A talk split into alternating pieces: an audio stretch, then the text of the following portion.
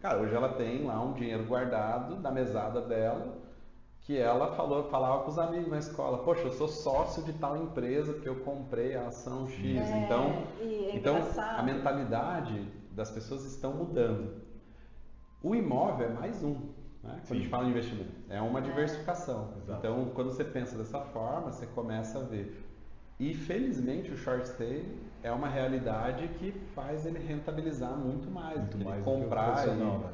e tradicional. Então, E até eu vejo que até na trazendo um pouco para comunicação e marketing, quando a gente senta para idealizar como vai ser o nosso mês, ah, vai ser assim, assim assado.